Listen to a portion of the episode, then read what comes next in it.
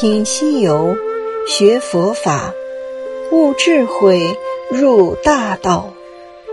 欢迎收听袁弘为您解说《西游记》里的真智慧，请您加入师傅说事喜迷粉丝团，畅听师傅所有专辑。《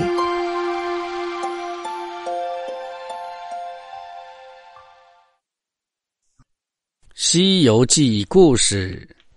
脱凡胎，有诗为证：“脱却胎胞骨肉身，相亲相爱是元神。今朝行满方成佛，洗尽当年六六尘。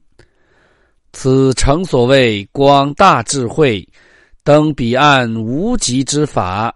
四众上岸回头，连无底船却不知去向。”行者方说是接引佛祖，三藏方才醒悟，急转身反谢了三个徒弟。行者道：“两不相谢，彼此皆扶持也。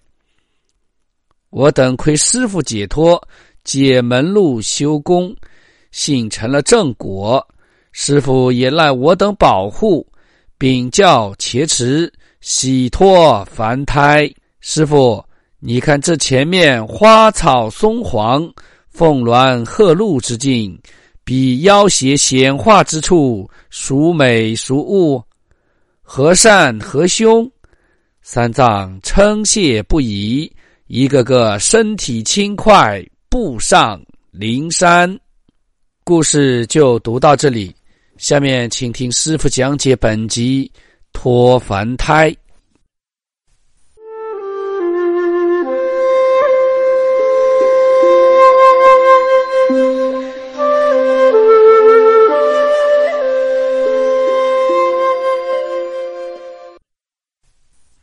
大家好，我是严红，现在就给大家讲解《西游记》。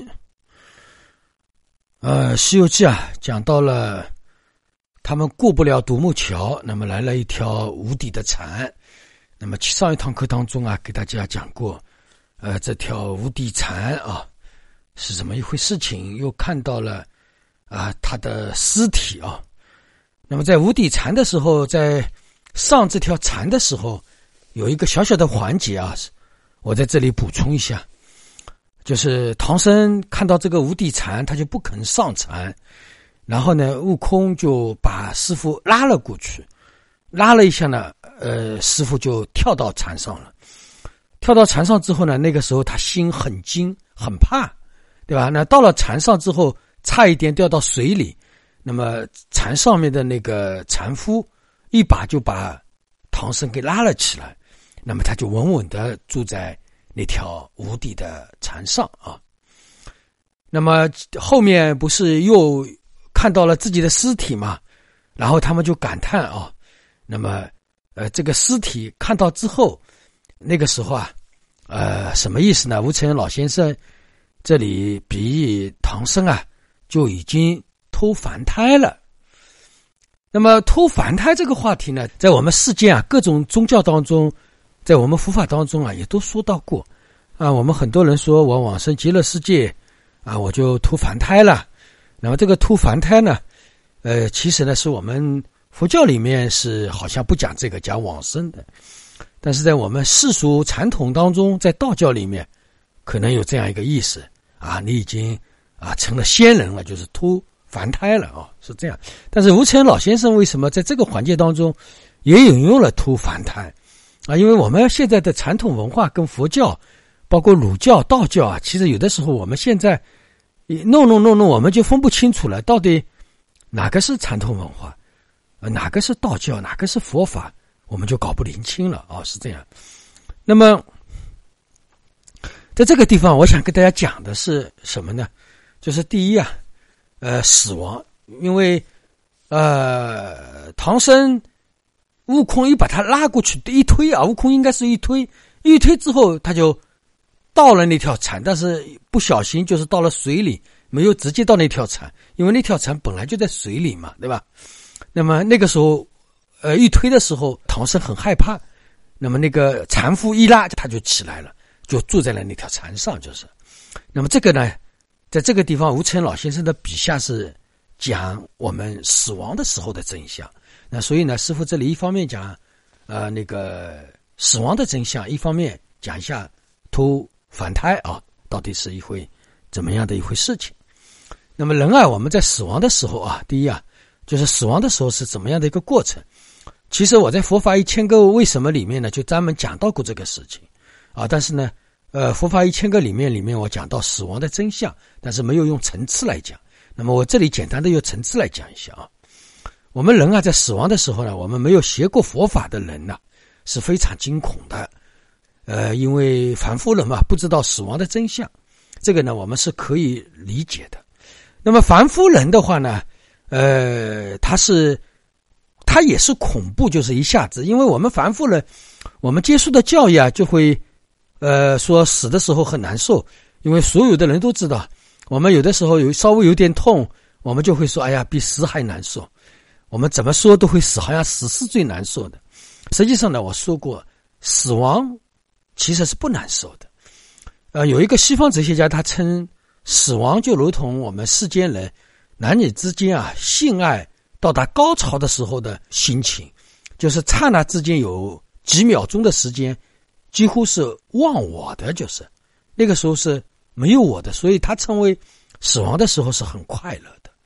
但是呢，为什么我们在凡夫人在死亡的时候会痛苦呢？这个问题其实很简单，就是因为我们接受的死亡教育。因为我们不知道死亡的真相，那么另外呢，我们很多人不肯死啊，你越不肯死，死的时候越痛苦，对吧？死的时候，哎呀，牛鬼蛇神来扎我们来，我们以前我们宗教里面说杀过的生啊，都要来跟我们要命了，都要来跟我们讨命了，所以我们在死亡的时候，这个心是最复杂的，这个才是我们真正的痛苦。那么，当我们在恐怖的时候的一刹那过了之后，那么我们到了那条船，也等于就是说，我们在脱离这个灵魂、脱离这个身体的时候的一刹那，那么我们那边就生了嘛。所以呢，那个时候其实这个速度是很快的，就是我们凡夫来讲，也就是一刹那的痛苦而已。因为这个痛苦主要是不体知道死亡的真相而痛苦的啊。所以呢，我们凡夫人就是这样一个道理。那其实呢，这里生那里死嘛。所以呢，我们呃凡夫人啊。为什么相对来讲会痛苦？主要是没有经历痛苦，没有经历痛苦呢？他不知道到底是苦痛苦的真相。我们人活在世界当中，我们所心理的习性当中都认为死的时候是痛苦。我们现在很多人都不肯死啊，他怕死就不肯死，那不肯死就痛苦了。大家知道吧？死亡的痛苦就是因为他不肯死，所以痛苦。但是胜者，对吧？他的问题就是他能够。跟死亡互动，就是在一体当中，他可以主宰死亡。那这个问题就不一样，自然他就不会有痛苦了啊。这个问题很简单。那么，比如说啊，我们过去学佛的人啊，学过佛的人呢，他对死亡的理解是不一样的。比如说啊，我们现在呃，比如说我们学佛啊，只做善事的人，善事的人，那他也有功德喽，对吧？那虽然他这个善法是求的有功德，但是呢。死的时候也可以告诉他方法，啊，比如说你放心，你一辈子没有做过坏事，呃，牛鬼蛇神、阎王爷不会为难你的，你放心的走好了。你这样老是跟他讲，跟他讲，他也就心就安了。死的时候他也算是好死，死的时候没有太大的痛苦，因为他坚信了我一生当中没有做坏事，或者说我一生当中做了好事，他觉得我做是一个好人嘛，好人阎罗王就不会来为难我的。那么，或者说，他哪怕做了很多的坏事，那么我们也可以安慰他的。我们说，你一生当中没有做过伤天害理的事啊，你也没有杀过人、放过火。杀人放火，在我们人世间当中，毕竟还是少数的人嘛。哎，他想想，是的呀，我活着的时候确实没有杀人放火，我怕什么呀？对吧？阎罗王又不会来为难我这个好人的。哎，你这样说他是好人，他只要相信自己是好人，那么死的时候他也没有痛苦啊。那么另外一点，比如说我们现在念净土的人，念净土，他心里啊，我一直有个阿弥陀佛的，那就像我们一个小孩子小的时候，啊，就是呃那个靠在妈妈怀里睡觉一样，啊，妈妈他要他睡不着，很怕，妈妈把抱在抱在怀里，宝宝你放心吧，妈妈在身边保护你，你安心的睡吧。那个小孩子哭两声，就睡过去了，小孩子就睡觉了。这个道理是一样。还有的时候，小孩子在外面受了一点委屈啊，他就会很伤心，妈妈来呀，妈妈来呀，然后妈妈来了，把他抱起来啊，妈妈来了啊，然后他就不哭了，委屈也没有了，是不是这样？那么，所以我们念佛法门，就像一个小孩子一样。他坚信有一个阿弥陀佛，所以呢，他可以好死。因为死的时候，他不会怕我要下地狱啊，呃，有牛鬼蛇神来扎我啊。死的时候要出惊一样，因为他坚信有一个妈妈会保护我的，所以呢，他死的时候会气胆子很大，他不会有恐怖。那这个呢，我们净土里面把它称为好死，啊，把净净土里面把它称为往生。那么死的时候，你自然没有恐怖嘛，这个身体也不会。硬的对啊，当然了，你再怎么样，到最后都是要能硬的啊。这个身体不硬，这是不符合自然规律。但是死的时候的相，那么跟恐怖死亡的人是不一样的。也就是说，好死跟不好死的人，他的身体是不一样啊。我这样讲，大家就能理解了。其实呢，他没有一个实有的往生，所以念佛可以让我们得到一个坦然的死亡啊。那么，另外，我们学过显宗的人啊，我们知道了显宗的人就知道为什么死亡是不痛苦的啊。痛苦的真相是我们有体验，然后呢，佛法里面告诉你如何面对死亡，死亡的真相是什么。所以呢，啊，学过显宗的人，那自然他知道，我只要安心，心安，心安，心安啊，他就走了。这个叫显宗，因为他也知道没有做过任何的坏事。我也相信死亡是自然规律，我这里死了，那里就生了。这个呢，我们就可以把它称之为有政治正见了啊。那么另外一点，通达通达了什么呢？我们通达了人物我。人物我，前两天已经给大家讲过人物我了。人物我，我都知道了啊。真正的佛法我也知道，人物我我也知道。那自然我已经是可以坦然的面对死亡，也就是阿罗汉，他是可以坦然的面对死亡。他可以跟死亡互动，他可以自己让自己呃知道自己啊，我大概什么时候可以走，要走的时候他自己很安然的走了。所以呢，阿罗汉有的时候他是可以坐着走，坐在那里走的，啊，或者走的时候他自己觉得啊，我想走了就走了，可以。当然了，不能绝对的来把控自己，但是他相对可以让自己死的往生的时候一点痛苦都没有，然后呢。就像自己睡觉一样的事情，因为为什么呢？因为他有了一定的经验了呀，一定的智慧，因为他没有一定的、一定的沾了，跟世俗一点沾亲带故都没有，他也不会担心家里人，也不会担心到那边死了之后怎么样，那自然他肯定就不一样了呀。所以他可以跟死互动，他可以主宰死亡。这样的情况下，我们很多的大德不是说他什么时候死都知道，当然他也只是知道大概的时间。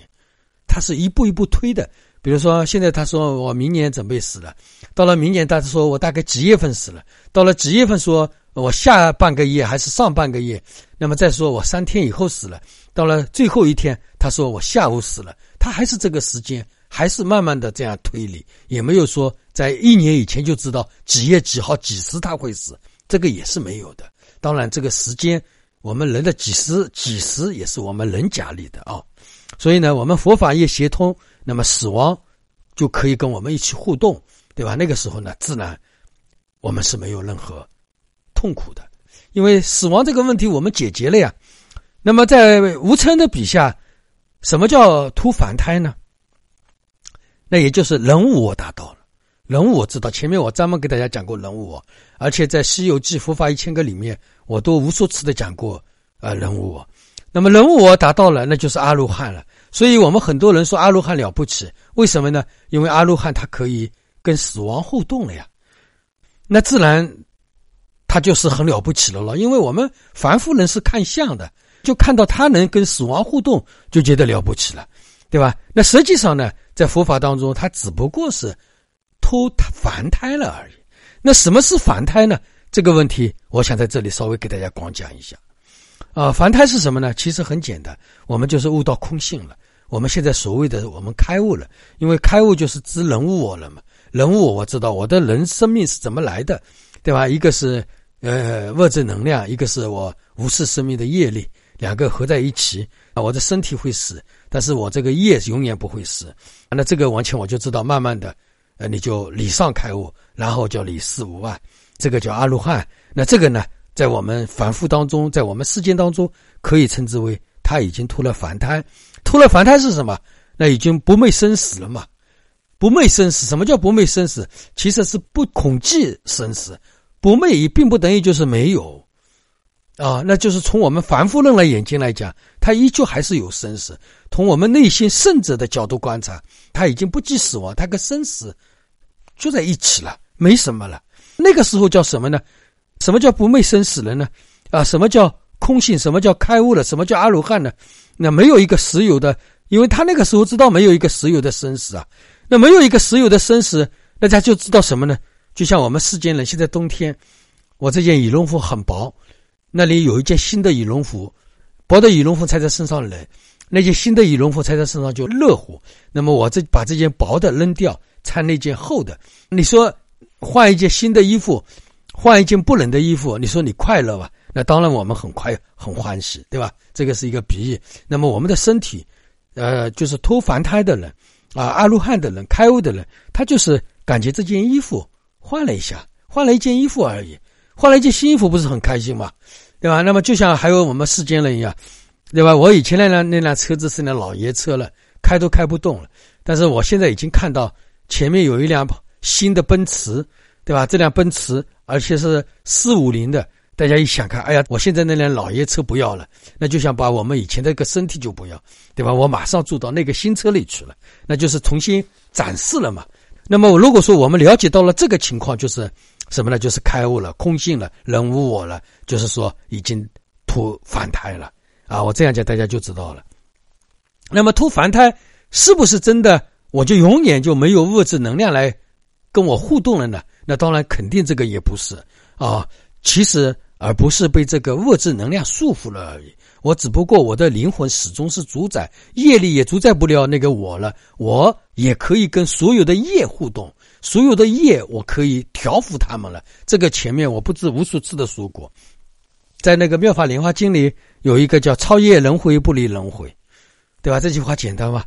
就是实际上你还是轮回，但是呢，其实你是超越了它。什么叫超越了它？我的心超越了它。因为轮回的东西不会让我痛苦了，脱什么？不是脱凡胎，啊，还是一凡胎？但是那个心已经超凡了，那个心超离了凡胎，那个心，但是依旧还得要依靠这个凡胎。那么我经常说的一句话是最形象的描述了啊，什么叫脱凡胎？就是知法性住法中，呃，但是信上我已经知道，但是这个法我依旧还在那个地方，啊，我这样讲大家就知道了。好吧，那么这一讲就给大家讲到这里。